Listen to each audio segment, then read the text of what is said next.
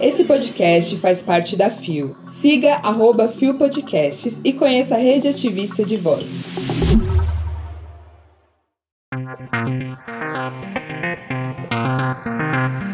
Seu orgulho LGBTQIA+, inclui pessoas gordas?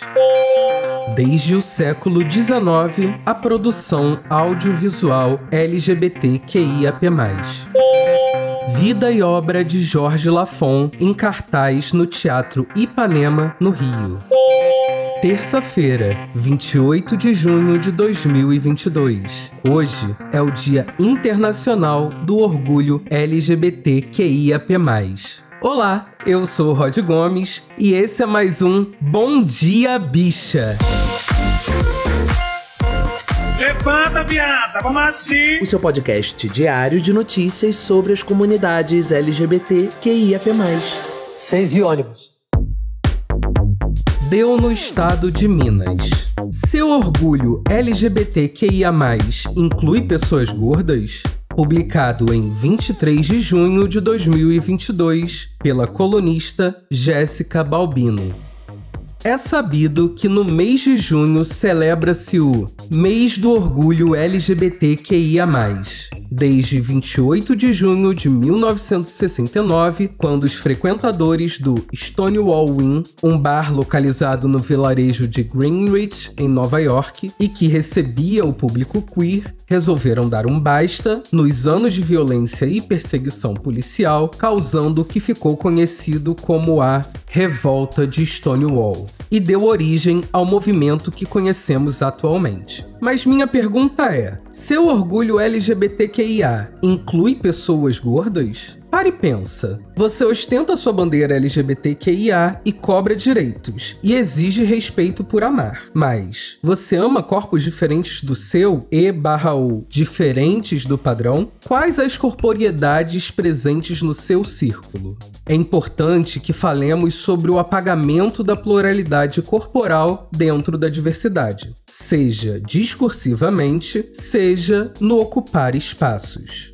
Muito falamos sobre interseccionalidade, mas quanto dessa interseccionalidade inclui corpos gordos? O quão aberto você está dentro da sua militância para ouvir e falar sobre gordofobia? E aqui chamo a atenção para que esse marcador que oprime e marginaliza corpos como o meu e estar em ambientes LGBTQIA não alivia em nada, ainda que estejamos entre corpos estigmatizados de outras formas, estamos lidando com pessoas magras e necessariamente nossos corpos gordos são preteridos de olhares, escuta e, sobretudo, afetos dentro desse grande guarda-chuva da sigla. Sabemos que as pessoas LGBTQIA lutam por seus direitos e ainda tem um longo caminho, mas é preciso marcar que, quando falamos de corpos magros, estes acessam privilégios que os corpos gordos não acessam. Sejam eles visíveis, como o espaço físico mesmo, sejam eles subjetivos, como o desprezo, o nojo, os olhares e a ausência de afeto.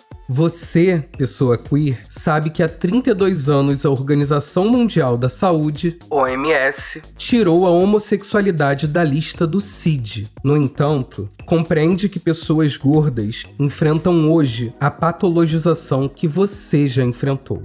É urgente pensarmos que, de um lado, combatemos a cura gay e reafirmamos sua inexistência. Por outro, atribuímos a um corpo gordo algo como uma doença e esperamos que o dono daquele corpo queira se curar e batalhe para isso, emagrecendo e cabendo. É preciso que se combata também a cura gorda. Jéssica Balbino lançou a Braba na matéria que tá muito mais completa. E você pode conferir no link que tá na descrição do episódio. A afetividade e o prazer direcionado a pessoas gordas é majoritariamente jogado para um lugar de fetichização, transformando a gente em objetos. E por mais que a gente ache que pessoas gordas têm espaço nas comunidades LGBTQIAP+, por conta principalmente da comunidade bear, ou ursa, eu vou te contar um segredo. Não tem. Eu tô passada. Afinal, onde estão as mulheres dentro desse movimento? Será que esse movimento aceita todas as pessoas gordas de verdade? Pois é, lá no podcast Imensa, a gente discute um pouco sobre essas interseccionalidades e eu te recomendo dois episódios. Um que vai falar exatamente sobre o nascimento complicadíssimo do movimento urso, que a gente contou com o Dave Avigdor e o Rolando Cris. E tem um outro também que fala sobre a vivência de uma sapatão com a Mafê Mota. Os links pro programa estão aqui na descrição, então corre lá e ouve logo depois aqui do Bom Dia Bicha. Deu no IG Queer. Audiovisual LGBTQIA+, avança, mas segue sem revolucionar no mainstream. Publicado em 25 de junho de 2022 por Júlio César Ferreira. A representatividade LGBTQIA, no audiovisual, vem aumentando gradativamente, embora o cinema queer exista desde o século XIX de maneira velada. Entre 1894 e 1895, William Dixon produziu o curta-metragem The Dixon Experimental Sound Film, acompanhava dois homens dançando com uma música sendo tocada ao vivo por um violinista. Com isso, várias outras obras foram surgindo, mesmo que com uma representação LGBTQIA, mais singela e comportada para o período, pois havia uma maior censura e a sociedade não estava preparada. Entretanto, nos anos 90, o cinema queer ganhava mais força com filmes como Paris is Burning, de 1991, Looking for Langston, de 1989, e Poison, de 1991. No Brasil, o mesmo ocorre. O primeiro filme com a temática queer aparece em 1967 com a obra O Menino e o Vento, e ganha força nos anos seguintes. Todavia, a maioria das produções audiovisuais que buscavam representar a comunidade LGBTQIA, de maneira mais plural, segue presente em um contexto independente do cinema. Isso porque as produções do mainstream ainda estão centradas em homens gays brancos ou com personagens gays femininos e caricatos, servindo como alívio cômico. Já quando o foco passa para um casal lésbico, existe uma grande sexualização das protagonistas. Há poucos que conseguem fugir dessa linha, como por exemplo Moonlight, de 2016, ou Rafiki, de 2018, que aborda a temática com protagonistas negros e de forma sensível. Já no Brasil, há produções que seguem no mesmo ritmo, como Tatuagem, de 2013, ou Alice Júnior, de 2019. Outro debate que surge é que, mesmo que o filme seja sobre pessoas LGBTQIA, não ocorre a contratação de artistas queer para a interpretação desses papéis, dando lugar a atores e atrizes héteros ou cis, ou até mesmo no backstage. O estudo intitulado Where We Are on TV, da Aliança de Gays e Lésbicas contra a Difamação, a GLAD, apontou que, em 2021 e 2022, dos 775 personagens fixos de séries, apenas 92 se identificavam como um membro da comunidade LGBT, representando 11,9%. Eu gostaria de ver mais atores e atrizes trans fazendo personagens cis. Gostaria de ver a diversidade étnica do povo brasileiro representado de maneira mais fiel nas telas. Um dos meus filmes favoritos dos últimos tempos, Fire Island, no Brasil, Orgulho e Sedução, traz dois protagonistas asio-americanos, por exemplo. O espaço dedicado a artistas indígenas e com deficiência ainda é muito restrito, quase inexistente, na verdade. E eu acho que, com o volume de produtos que estamos produzindo hoje, com a chegada dos streamings na produção audiovisual brasileira, tem, ou deveria ter, espaço para todos. Defende Lucas Drummond, ator, roteirista e dramaturgo brasileiro. E pensar que mesmo com o nosso desgoverno, a gente tem conseguido abrir espaço no audiovisual na unha, gente. Tá entendendo? Lá na matéria, o Júlio César Ferreira aborda ainda mais essa questão. Então cola lá e o link, você já sabe, tá na descrição do episódio. Vem, vem! A gente ama ver uma produção sobre as nossas comunidades, sim, mas a gente ainda quer muito mais. Exatamente. Eu geralmente sempre vou lá na busca dos streamings e jogo LGBTQIAP+, trans, gay, lésbica, bissexual, pra ver o que que tá pintando de novo lá nas plataformas. E foi assim que eu descobri lá na Netflix o filme Alice Júnior, que conta a história de uma menina transexual que tá tendo que lidar com a mudança de escola em plena adolescência. Mas qual será o impacto desse filme no audiovisual brasileiro? Vem cá, Anne Mota, conta pra gente. Oi, meu nome é Annie Mota, eu tenho 23 anos, sou atriz protagonista do filme Alice Júnior, que está disponível na Netflix, e também crio conteúdo no meu Instagram, Annie Mota Real, sobre a pauta trans, sobre questões trans. Eu vim falar um pouquinho sobre o impacto que Alice Júnior teve em novas produções e obras audiovisuais LGBTQIAP+.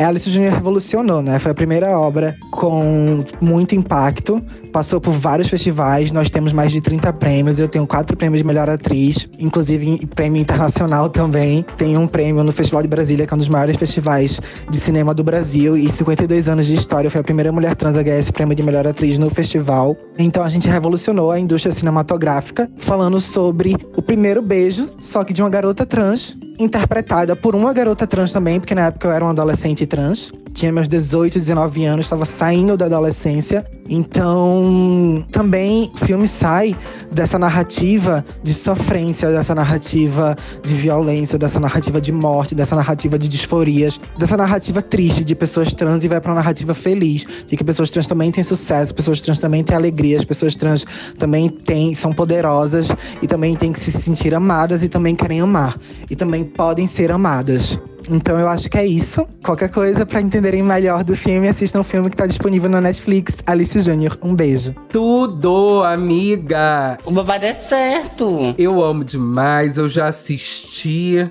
E eu quero saber de você. Você já assistiu? Cola lá na Netflix e depois vem aqui e conta pra gente o que, que você achou desse filme maravilhoso.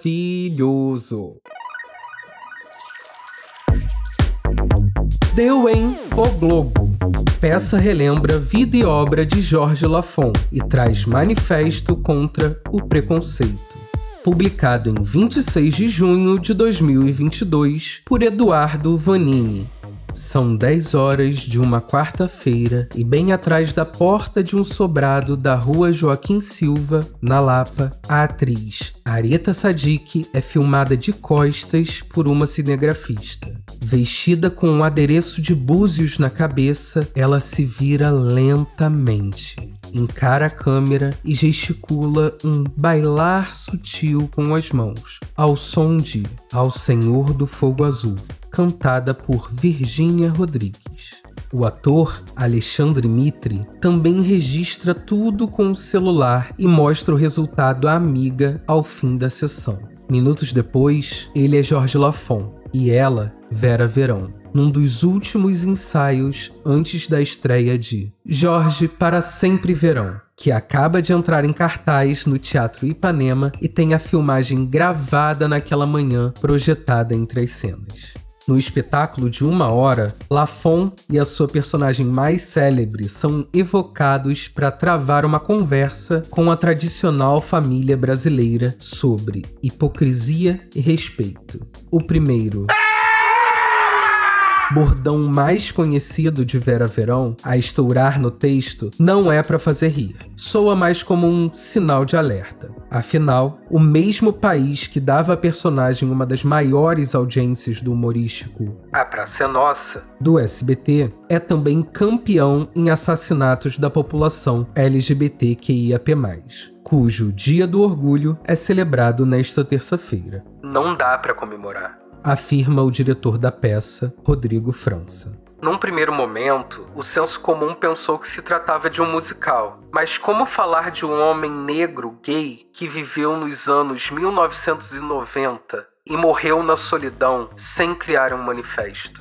É um espetáculo de cura e de posicionamento. Sem recorrer a uma estrutura clássica de biografia, Jorge, para sempre verão, reúne esforços para fazer jus a uma história tão forte quanto negligenciada. O ponto de partida do projeto, aliás, é um pedido genuíno de perdão feito por Aline Mohammed, a produtora e autora do espetáculo. Ela é prima de segundo grau de Lafon, mas não teve a oportunidade de conviver com ele.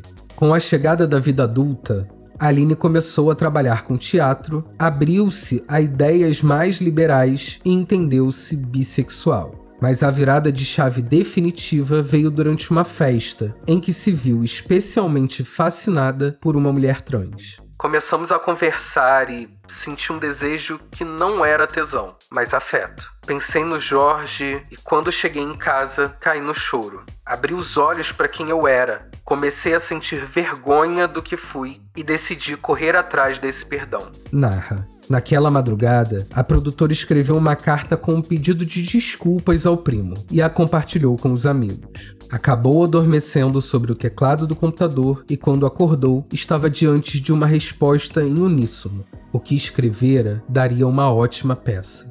Para finalizá-la, recorreu ao dramaturgo e pesquisador sobre vivências negras LGBTQIAP+, Diego do Subúrbio. Como Lafon viveu uma vida discreta e sua biografia não revela tantos detalhes de sua história, a publicação causou um frisson ao narrar um romance com um famoso jogador de futebol, sem mencionar o nome, mas o próprio autor disse ter evitado as passagens mais dolorosas coube a Diego trazer as vivências de um homem gay preto suburbano para as cenas. Falar de Jorge é falar de toda uma geração atravessada por ele, mesmo de forma negativa. Ele era um símbolo de força e energia que não enxergávamos tão abertamente naquela época. Eu tô chocado com a premissa dessa história. Impressionante. E realmente eu tô refletindo sobre quantas pessoas das nossas comunidades eu afastei de mim mesmo em um momento em que eu não entendia direito o que se passava comigo. É, gata. Jorge para Sempre Verão tem texto original de Aline Mohamed e Diego do Subúrbio e conta com a direção do maravilhoso Rodrigo França. A peça vai ficar em cartaz até o dia 24 de julho no Teatro Ipanema, aqui no Rio, com sessões de sexta a domingo, e o ingresso é uma contribuição voluntária. Se você quiser mais informação sobre a peça, vale a pena seguir lá no Instagram, arroba Jorge pra sempre verão. E alô, galera do Rio, hein? Bora que vamos? Chegamos ao final de mais um Bom Dia Bicha. E hoje é dia da gente relembrar uma história de luta de quem correu para que a gente pudesse andar. Se liga, hein? Em 28 de junho de 1969, Marsha P. Johnson, uma travesti preta, e Sylvia Rivera, uma travesti latina, não se deixaram calar e, se juntando com outras pessoas das nossas comunidades, entraram para a história com a revolta de Stonewall Inn. Ou seja, hoje pode ter sido dia escolhido como o dia do orgulho LGBTQIAP+.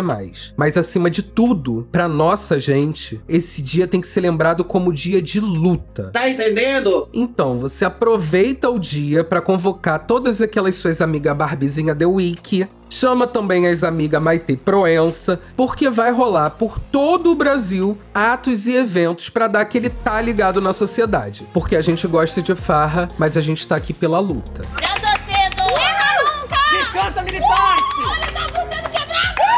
Bom Dia Bicha tem identidade visual, edição e produção de Rod Gomes, idealização, pesquisa, roteiro e produção de GG, que também apresenta juntamente comigo, Rod Gomes, Zé Henrique Freitas, Isa Potter e Bia Carmo. O programa faz parte do feed do Kill Bicha, um podcast queer, que integra a Fio Podcasts. Conheça os outros programas da rede ativista de vozes. E não deixe de nos visitar e de nos seguir nas nossas redes sociais. Os links para as redes e para as matérias que você ouviu nesse episódio estão na descrição. Amanhã, quem comanda o Bom Dia Bicha é a nossa bisona, Zé Henrique Freitas. Eu só volto semana que vem, mas eu continuo aqui conversando com você através dos memes. Me segue lá nas redes sociais, arroba Gomes, pra acompanhar essa gorda entupida aqui de Covid, porque se você não reparou, é isso que tá rolando. E não se esqueça, respeite a nossa história e viva a nossa luta.